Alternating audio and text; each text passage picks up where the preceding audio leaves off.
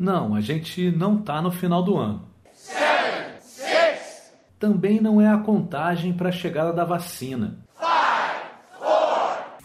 Muito menos a regressiva de um foguete em direção a outro planeta.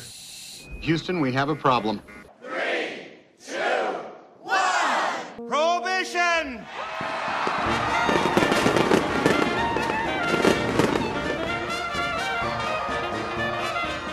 Pode até parecer piada, mas foi assim, com muita festa e entusiasmo, que em 17 de janeiro de 1920 os norte-americanos celebraram a entrada em vigor da proibição, ou lei seca, como a gente chama aqui no Brasil. Para essa ocasião não faltaram bebidas alcoólicas. Tinha champanhe, uísque, gin, vinho, cerveja, suficientes para deixar todo mundo muito louco e feliz da vida. Aliás, esse foi um período em que, mesmo proibido, o que não secou nos Estados Unidos foi bebida alcoólica. O cineasta espanhol Luís Buñuel, diretor de grandes clássicos do cinema como O Anjo Exterminador e A Bela da Tarde, revelou em sua autobiografia. Ah, nunca bebi tanto em minha vida como quando passei cinco meses nos Estados Unidos durante a proibição. O áudio com a contagem regressiva foi retirado do primeiro episódio da primeira temporada da série da HBO The Boardwalk Empire. Aliás, recomendo muito assistir para quem gosta desse período da história que retrata muito bem o universo dos gangsters, dos mafiosos, do tráfico de bebidas alcoólicas, da era do jazz e da crise econômica de 1929. Prohibition! O segundo episódio de Boozy vai falar sobre tudo o que envolveu a lei seca nos Estados Unidos e também sobre alguns coquetéis que ficaram populares nesse período, como o Sidecar, o Whiskey Sour e o Frank 75. Mas antes de começar essa história, deixa eu me apresentar. O meu nome é Pablo de Moura, eu sou jornalista, documentarista, já fui dono de bar no litoral sul da Bahia e esse é o podcast Booze, os drinks na história. Com um gravador na mão e um antiácido na carteira, eu vou em busca de histórias e de personagens que falem sobre a origem dos drinks e o contexto cultural, social, histórico e político dos países em que os coquetéis foram criados. Visite o nosso site podcastbooze.com.br e siga a gente no Facebook e no Instagram no podcast underline Booze. O Booze é um podcast independente que precisa da sua contribuição para seguir sendo produzido. Conheça então os nossos planos de financiamento coletivo no catarse.me Buse ou no picpay.me Buse. Então prepare seu coquetel, ajuste o fone de ouvido porque começa agora Buse, os drinks na história. Embriague-se de conteúdo.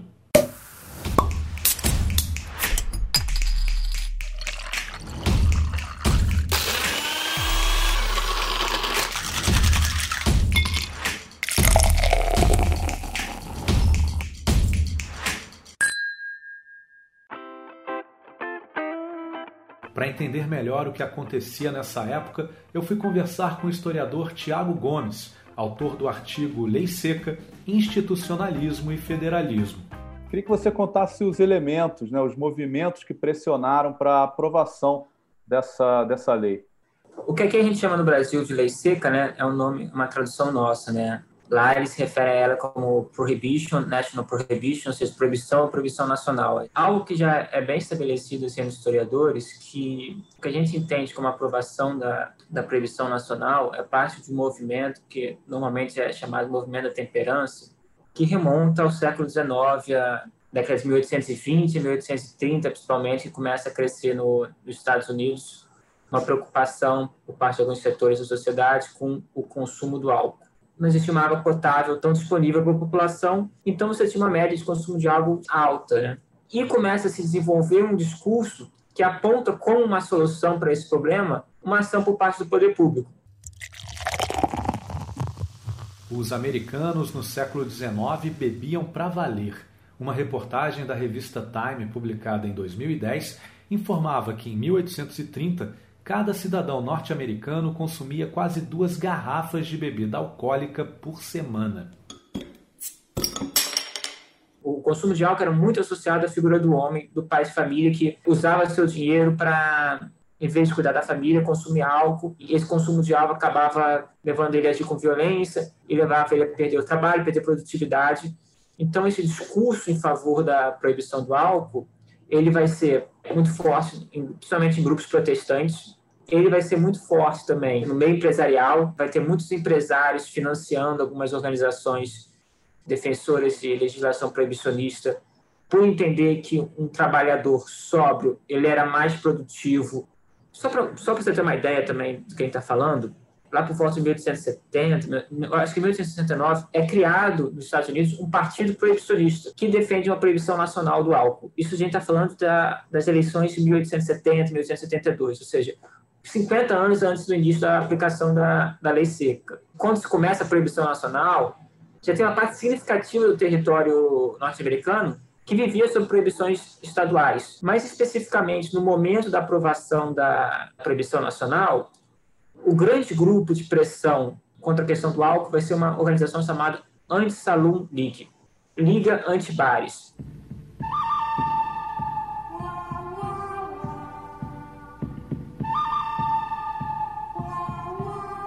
a questão não é tanto apontar você não pode beber, o indivíduo não pode beber, mas vai ser um ataque ao local que é associado ao consumo de bebida, que é o salão, aquele bar que todo filme de Velho Oeste tem. Ele tem uma importância política, econômica, social muito grande, porque ele é um espaço de além de socialização da classe trabalhadora, da classe trabalhadora imigrante, ele é um espaço de arranjos políticos e ele vai, vai ser exatamente o salão vai ser o grande foco das críticas do movimento proibicionista.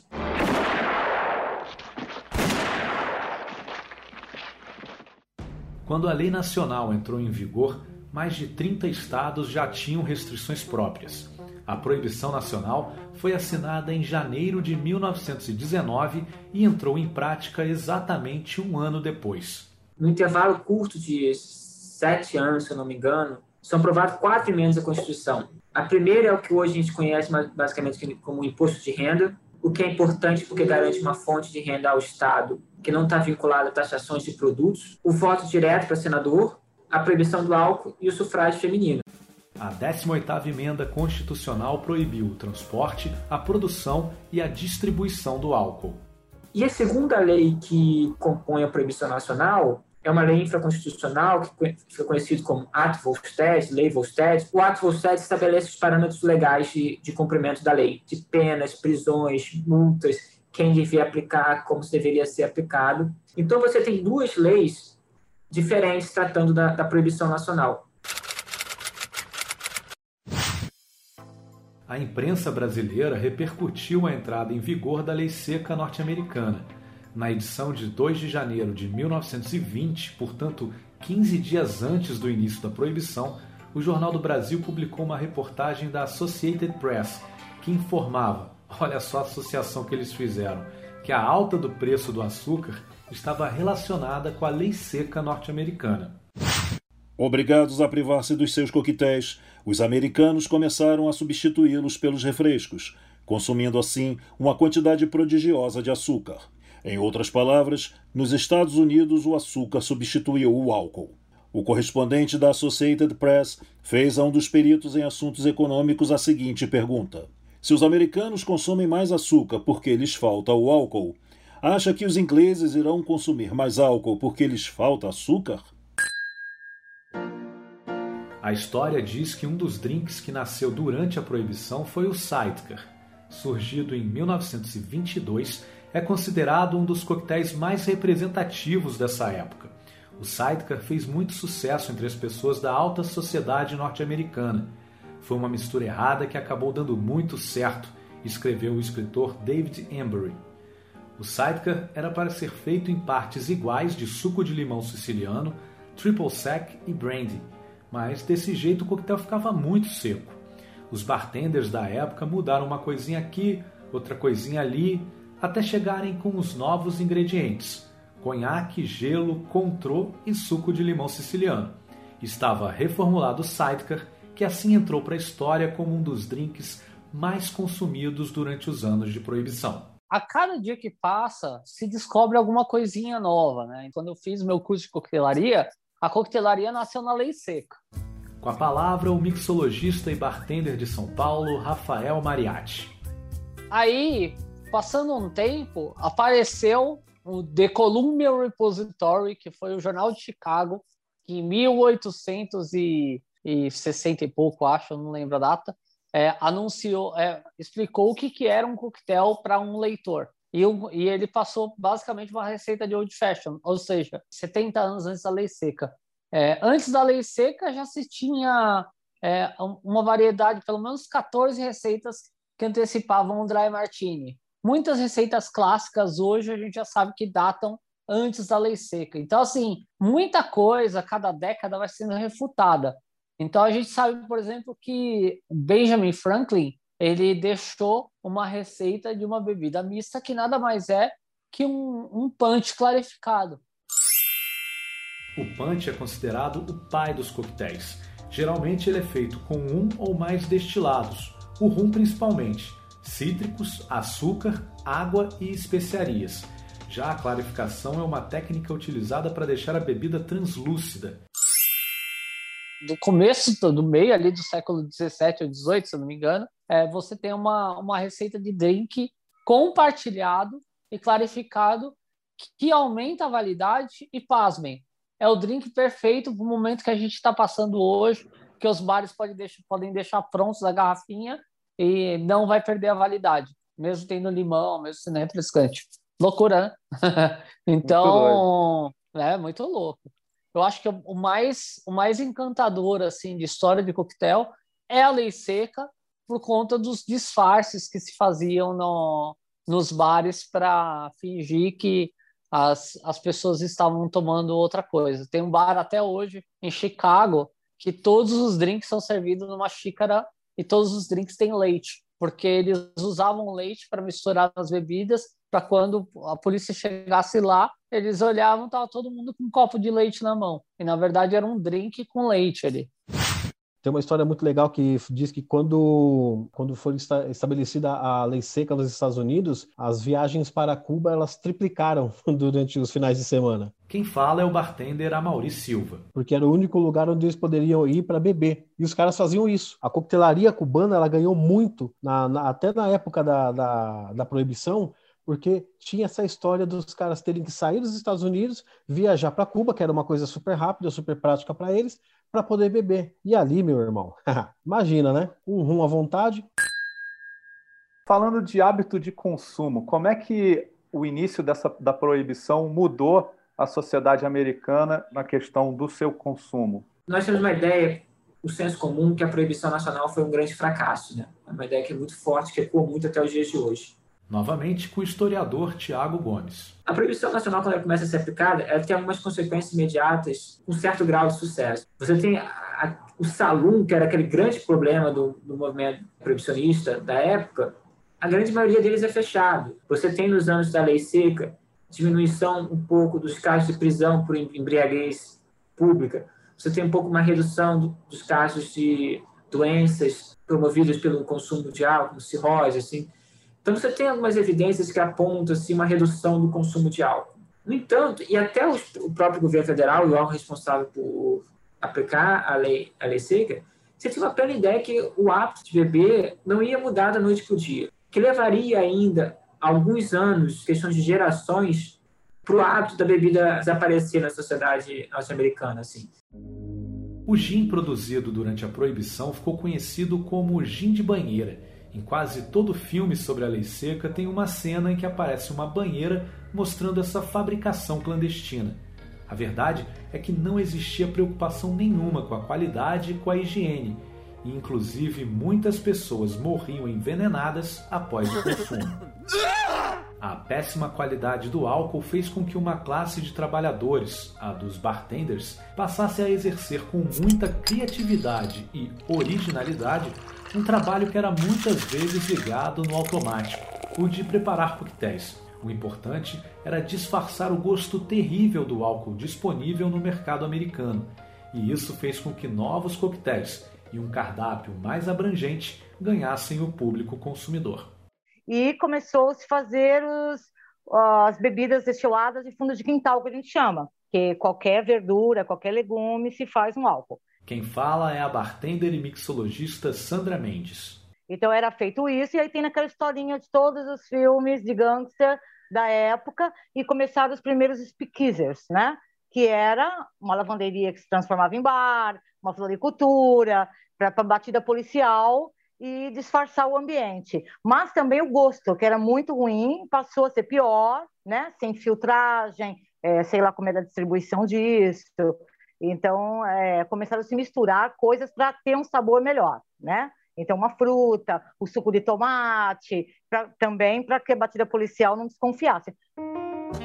Um novo linguajar foi criado e desenvolvido durante a proibição. Bootlegging, por exemplo, significa contrabando. Os rum runners eram os traficantes de rum e os speakeasies os bares ilegais. Para adentrar era preciso senha ou ainda um aperto de mão diferenciado e até mesmo um bater na porta específico. Qual é a senha? Walt me mandou. O Bohemian Caverns, localizado em Washington, D.C., foi um dos speakeasies mais conhecidos dos Estados Unidos. Ele funcionava no subsolo da farmácia Davis. Ele acabou virando um grande centro de jazz, sendo frequentado por artistas como Billie Holiday, John Coltrane e Miles Davis. Um drink que foi muito associado ao jazz foi o whisky sour, mesmo tendo sido criado bem antes da proibição. O primeiro registro desse coquetel é de 1870 na cidade de Wisconsin. De acordo com o Guia Difford, a popularidade do whisky sour era tanta que o jornalista David Wondrich, em sua revista Imbibe, elevou o drink à condição de ser um dos pontos cardeais das bebidas norte-americanas. Seus ingredientes são whisky bourbon, suco de limão siciliano, xarope simples, clara de ovos e cereja marrasquino. Os anos 20 nos Estados Unidos foram de muita efervescência e o jazz foi o grande expoente dessa riqueza cultural. Os donos dos bares ilegais souberam aproveitar bem esse período. Eu conversei com o pianista DeAngelo Silva, um dos grandes nomes do jazz brasileiro contemporâneo e que me deu uma aula sobre a cultura musical dos anos 20 nos Estados Unidos. O jazz é, é um movimento que me atrai pra caramba, bicho. É um movimento de música que mudou a forma que o mundo pensa música. É quebrar aquela barreira da música erudita europeia que que vem desde 1500, né?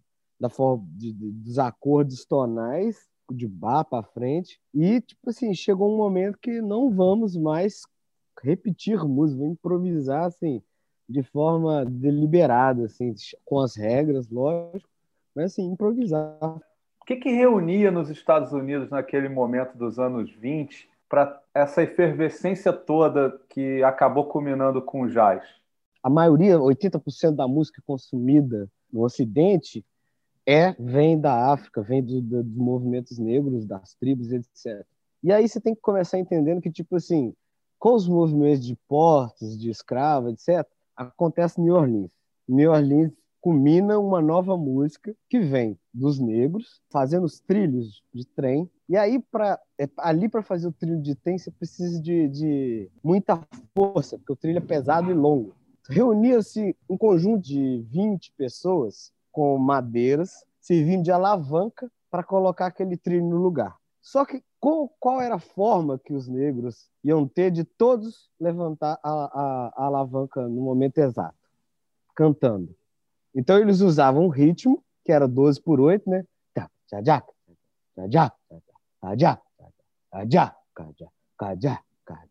Eles faziam isso para dar o tempo exato deles conseguir levantar aquilo ali. Então aí já vem uma nova célula rítmica que o mundo não estava muito acostumado a trabalhar, que é a, a colcheia pontuada, né? Que é a colcheia jazz que a gente chama.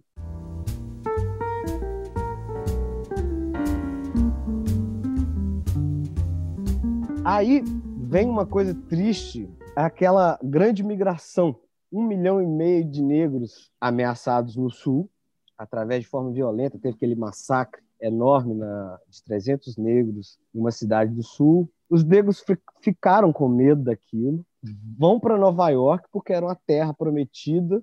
Nova York é um centro de, de, de economia pulsante, está crescendo de uma forma cabulosamente. Os negros que chegam ali, também hostilizados, eles com, começam a trabalhar com música, que era uma profissão que é um pouco é, é, marginalizada.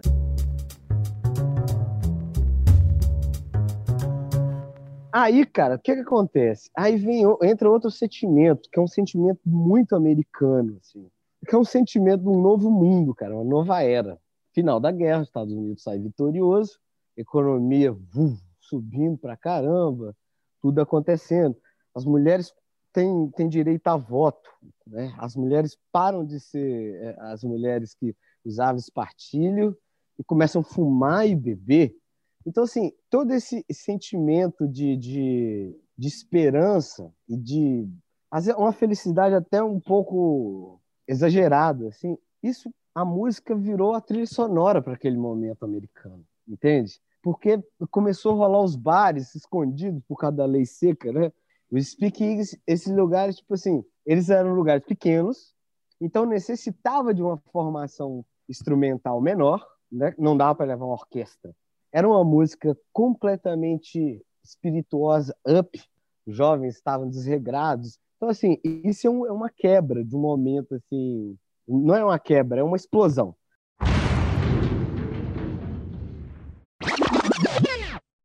E aí, tá curtindo o Buzz? Então vai lá no nosso site podcastbuzz.com.br que tem outras informações sobre a era da proibição e o universo dos drinks. Ouça as playlists musicais inspiradas em cada episódio e se ligue nas receitas dos coquetéis que estão disponíveis no site. Com música e bebida boa, sua festa tá pronta. Deixa eu falar só mais uma coisinha rápida. O Buzz é um podcast independente que, para se manter, precisa muito da sua contribuição. Conheça nossos planos de financiamento coletivo no picpay.me barra ou no catarse.me barra Tem muita recompensa legal para você.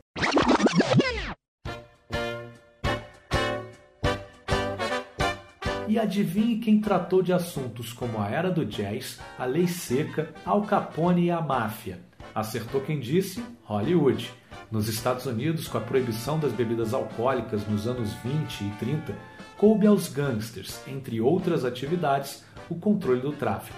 Eu conversei com a jornalista Cristine Pires, que fez uma dissertação sobre o mito da máfia italiana no cinema de Hollywood.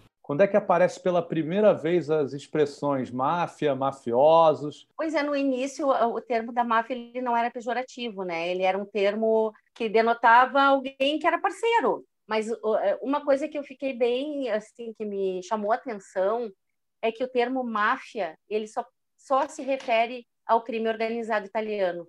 E isso é uma coisa que o juiz Giovanni Falcone, que foi assassinado pela máfia, ele sempre disse: estão banalizando o termo. A gente usa para tudo, né, Pablo? Então, assim, e acusa crime organizado japonês, não máfia. A máfia é italiana. As far back as I can remember, I always wanted to be a gangster.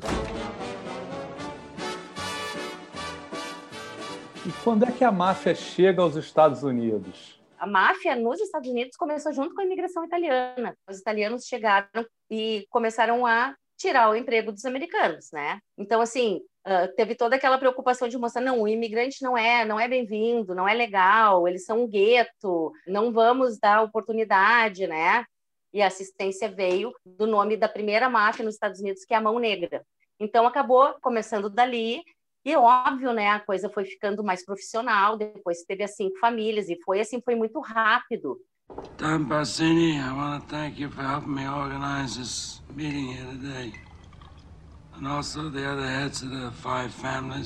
O primeiro filme de máfia, da máfia nos Estados Unidos, é de 1906.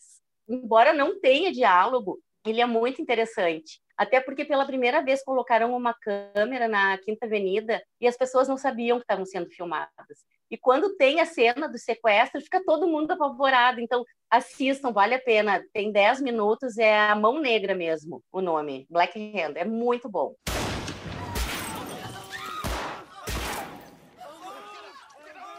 No início, os filmes eles eram mais colocando o imigrante italiano como ignorante, e depois, como teve a, a, a Segunda Guerra e teve muito ítalo-americano indo lutar pelos Estados Unidos, o ítalo-americano é um querido. Né? Então vai muito da política do momento, né?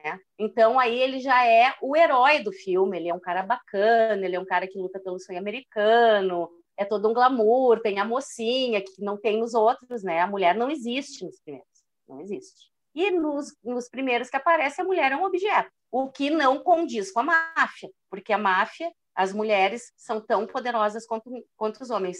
Tem um, um, livro que se chama As Mulheres da Máfia, que mostra que elas assumem o poder sempre que eles têm que assumir ou que eles são presos, só que elas nunca são mencionadas. No período da lei seca, algumas mulheres tiveram papel de destaque atuando a favor e contra a proibição, e também no combate ao tráfico de bebidas alcoólicas. O historiador Tiago Gomes tem a palavra.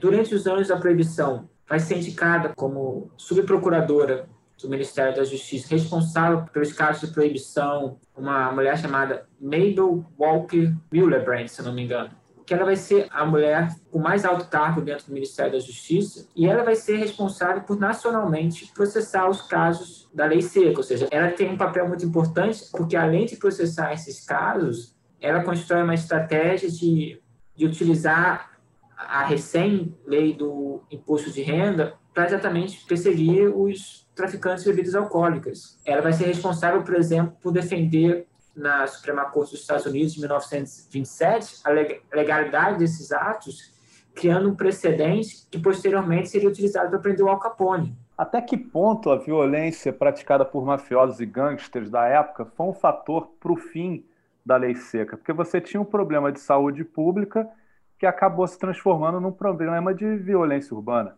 Sim, sim, com certeza. Nos anos 20 e nos anos 30, os Estados Unidos viviam uma onda de crime. E assim, o epicentro dessa questão vai ser Chicago. Chicago vai ser exatamente retratado pelos jornais, pela mídia de forma geral, como o grande centro do problema da, das bebidas alcoólicas. Né? E ali você tem a figura que encarna todos os problemas relacionados à violência urbana dos Estados Unidos, a violência que é o Al Capone, que exatamente é uma das figuras mais conhecidas dos anos 20, notório traficante de bebidas alcoólicas assim. Want to get Capone? Here's how you get him. He pulls a knife, you pull a gun. Os jornais brasileiros não se cansavam de noticiar e comentar sobre Al Capone. Em 21 de junho de 1931, Benjamin Costalá, em uma crônica para o Jornal do Brasil, escreveu sobre gangsters e cangaceiros na crônica Al Capone, o personagem fabuloso de uma fita real. Se Lampião é uma nódoa para o Brasil, Al Capone é uma vergonha para os Estados Unidos. Al Capone não considera obstáculos, ou mata ou compra quem estiver na sua frente. As suas carroças de cerveja, de vinhos e de licores atravessam as ruas de Chicago para fornecer aos vendedores clandestinos com a mesma serenidade dos vendedores de leite. Al Capone é o imperador absoluto desses bandidos, e tamanho é o seu prestígio que ele ganha fóruns de personagem, de lenda. E quase o que é mais doloroso, uma certa simpatia do povo que gosta dos audaciosos e dos vencedores. Pela moralidade da América do Norte, e pode-se mesmo dizer do mundo, é indispensável que desapareça do cenário do crime a figura impressionante de Al Capone, que, na plena força dos seus 34 anos, é hoje um tema para livros. Amanhã poderá ser um modelo para uma geração de fracos. Em todo caso, ele já é um personagem fabuloso, que infelizmente saiu de uma fita real. O Al Capone, ele conversava com jornalistas, não abertamente ao ponto de produzir evidências contra ele, mas ele falava que ele só, só supria uma demanda, ele comentava quando estava tendo guerra de gangues, quando se estabelecia um acordo, ele falava, não, agora temos mais paz em Chicago, tinha interesse dos estudos de Hollywood nele, então, então você vai ter muitas forças da lei muito preocupadas com a romantização dos criminosos, assim. E quem é o gangster que o cinema americano produziu? O perfil do gangster que predominou e que conquistou todo mundo foi o papel do Marlon Brando no Poderoso Chefão.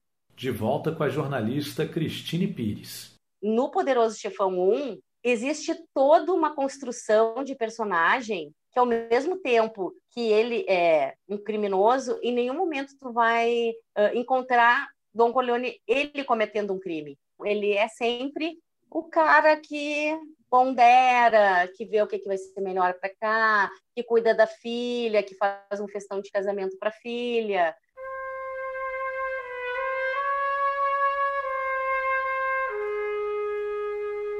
Então, assim, eu acho que o Marlon Brando, na verdade, eu acho que nem é o cinema de Hollywood que faz o que, que tem um, um, perfil de gangster criado. Eu acho que esse mérito é do Marlon Brando. Ele, por exemplo, aquela primeira cena que ele está sentado na mesa e tem um gato ali. Aquele gato não estava na cena. Aquele gato era um gato de rua que circulava pelo estúdio. Quando foram gravar a cena, ele foi na rua e pegou o gato e levou para dentro do estúdio. E o gato faz gato e sapato dele, literalmente. O gato fica pedindo carinho e ele faz. Então, aquilo já torna ele uma, uma criatura meiga na primeira cena, né? Um bom filme pede um bom drink. E o cinema americano foi especialista em apresentar os coquetéis. O French 75 é um deles. O drink que ficou famoso na época da proibição é uma homenagem ao canhão francês de 75mm utilizado durante a Primeira Guerra Mundial e que ajudou a derrotar a Alemanha no conflito. A receita original tinha gin, brandy de maçã, grenadine e suco de limão. O primeiro nome foi 75, ou como se fala em francês, Soissons Quinze. Depois virou French 75. Nas últimas décadas, ele evoluiu para um coquetel de champanhe à base de gin, suco de limão e açúcar. Essas informações eu obtive no Guia Difford, uma espécie de bíblia para quem deseja se aprofundar nas receitas dos coquetéis. E olha só que interessante, o French 75 foi utilizado no cinema no filme Casablanca. A história se passa durante a Segunda Guerra Mundial em um bar no Marrocos. Uma moça francesa entra acompanhada com um soldado alemão.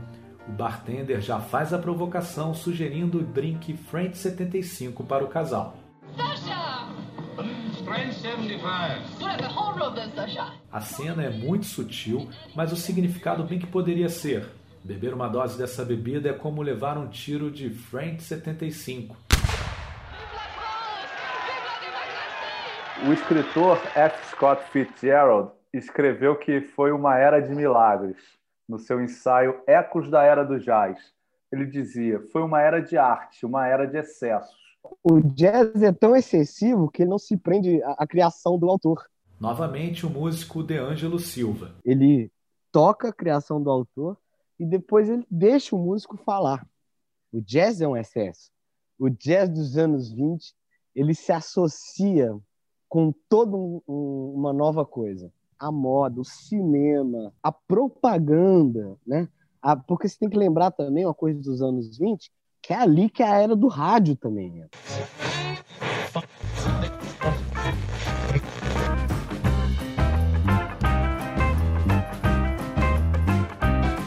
O jazz virou música de rádio para animar as famílias que tinham o poder de compra por uma ascensão econômica americana pós-guerra e ao mesmo tempo aí pessoas veem aquilo ali como uma oportunidade de chegar em muitos lares, né? Não sei falar outro movimento musical que se conecte tanto nesse momento da sociedade. Anos loucos, cara.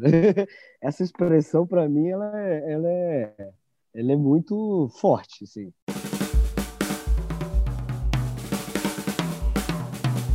Anos loucos que terminam em 1929 com uma notícia bombástica.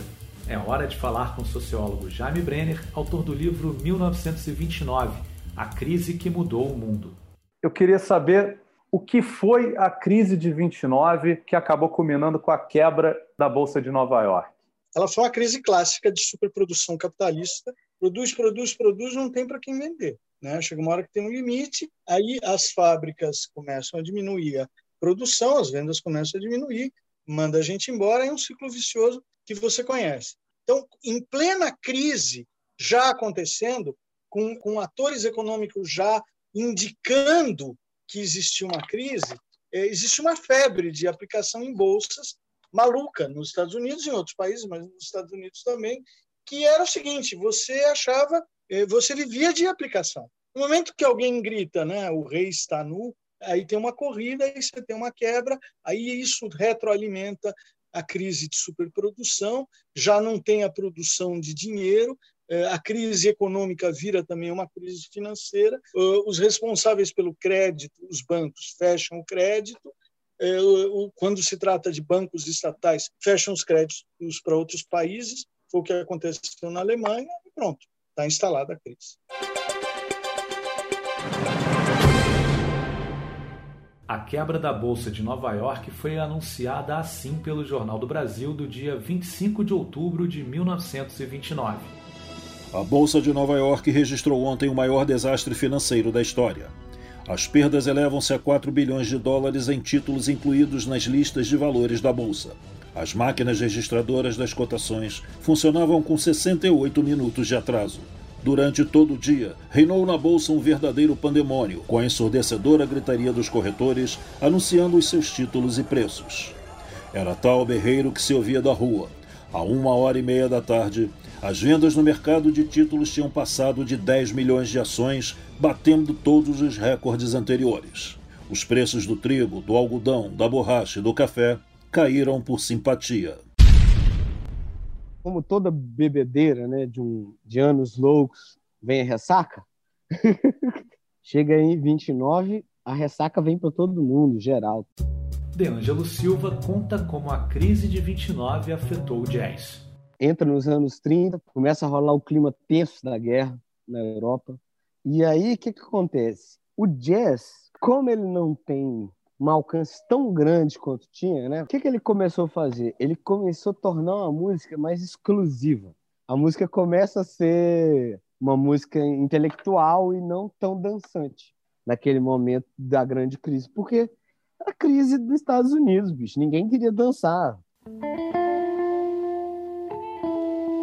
Nos Estados Unidos, uma tremenda crise, uma quebradeira geral de empresas, que levou à mais grave depressão da história americana. O sociólogo Jaime Brenner, novamente. No caso da Europa, foi mais dramático. Levou à crise das democracias. Né? Então, o caso mais dramático, todo mundo sabe, é a Alemanha, em que juntou rancor de uma mentira, uma fake news. A gente acha que as fake news são invenções dos terraplanistas, não são, não.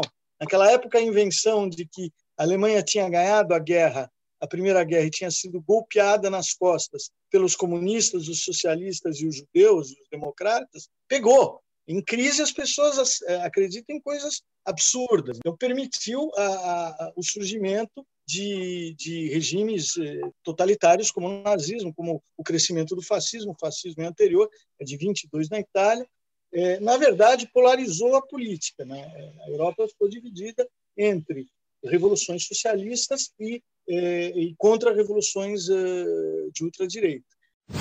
E, Tiago, que a gente pode dizer que a crise de 29, a quebra da Bolsa de Nova York, ela é um fator preponderante para a revogação da lei seca? A crise de 29 cria dois problemas para a proibição. O primeiro é a arrecadação do Estado, porque o Estado, mais do que nunca, vai precisar arrecadar e o segundo, você tem um abalo a todo o discurso de décadas do movimento proibicionista que dizia que a proibição nacional ia promover desenvolvimento econômico. E você vê a pior crise econômica de toda a história dos Estados Unidos, que acaba com esse discurso. Em 1932, o Franklin Roosevelt, vai ser o candidato que vai vencer a eleição, as primeiras semanas de governo dele, ele já vai criar exatamente a mudança do, do ato Volstead, permitindo bebidas mais mais leves. A revogação da proibição nacional vem só no final do ano, mas a mudança do, do ato Volstead já vem no início do ano. O escritor Benjamin Costalá, conhecido por escrever crônicas sobre o Rio de Janeiro, também opinou sobre o fim da lei seca nos Estados Unidos. Em 6 de dezembro de 1933, no Jornal do Brasil, ele escreveu: é, os Estados Unidos estão em festa. A lei seca está morta. Foi ontem o seu enterro oficial. E depois da permissão para a venda da cerveja, que é a donzela das bebidas alcoólicas, desde ontem bebe-se de tudo naquela terra em que a liberdade tem até uma estátua. Uma estátua que muitas vezes deve enrubescer, se é que as estátuas enrubescem. Eu cá penso como os alemães. Se você beber, morre. Se você não beber, também morre. Então beba. A lei seca fez muito mais mal do que bem. Os gangsters surgiram sob sua proteção. E se não fosse ela, Al Capone seria hoje talvez um simples engraxate nas ruas de Chicago. E os gangsters desmoralizaram a justiça, envenenaram a coletividade, praticaram um crime maior do que as próprias mortes de suas vítimas. Eles deram prestígio, glória e poder a bandidos réis, que tiveram no espírito público projeções lendárias, napoleônicas. Viva o vinho spumeggiante! É, a essas horas, bêbados da própria liberdade de beber, os americanos devem estar cantando mesmo em italiano. Já eu aproveito esse momento de alegria para lhes pedir que deixem os negros em paz. Aproveitem todas as bebidas da terra, mas não se divirtam mais em enforcar os presos das cadeias que cometeram, entre outros crimes, o de não terem nascidos brancos como a coalhada e louros como a cerveja.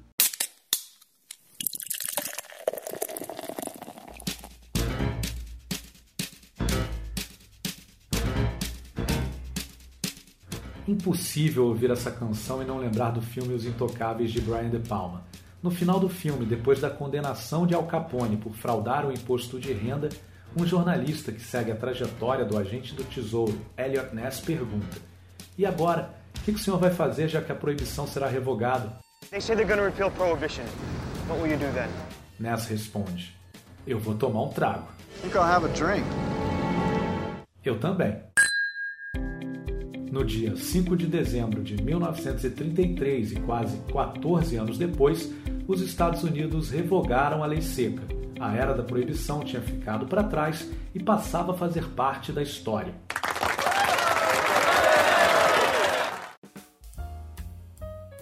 Hora de passar a régua e pedir a continha no Buzi de hoje. Espero que você tenha gostado tanto quanto eu gostei. E se você curtiu, compartilhe com seus amigos ou com quem você acha que vai gostar do podcast. O Buzz está nos principais tocadores. Siga a gente na sua plataforma de preferência e não esqueça de acionar o sininho.